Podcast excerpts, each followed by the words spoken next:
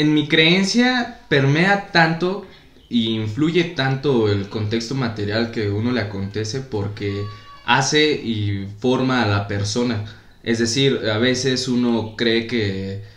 cosas que vivió uno o que le tocó vivir era porque nos tocaron, pero uno decide en cierto modo lo que te va a servir o lo que no te va a servir. Creo que tiene un fundamentalismo bastante fuerte el contexto y lo que uno decide, porque tal vez sí puedes haber sido criado por lobos o haber nacido en un contexto material que pues no era grato ni era ni era bueno, pero tú le das esa